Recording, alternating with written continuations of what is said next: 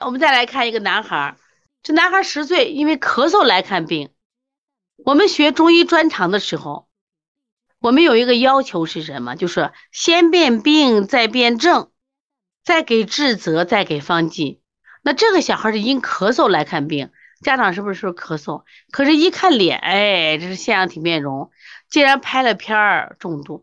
家长竟然不知道，因为家长认为睡觉打个呼噜没啥。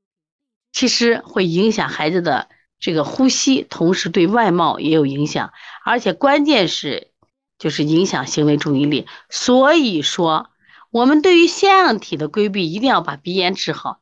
鼻炎治不好，腺样体也好不了啊。鼻炎不治好，腺样体肯定治不好。所以说，你千万不要当咳嗽，这叫鼻后滴漏咳嗽。那我们这个图你也看一下啊，它箭头指的地方，你看路很窄。路相当的窄，所以说感冒对腺样体的影响其实非常大了。一感冒，腺样体都会增生，这是希望大家一定要重视的啊！千万不要把腺样体当咳嗽来治，一定记住，这个就不是咳嗽，它就是就是腺样体引起的刺激导致的啊。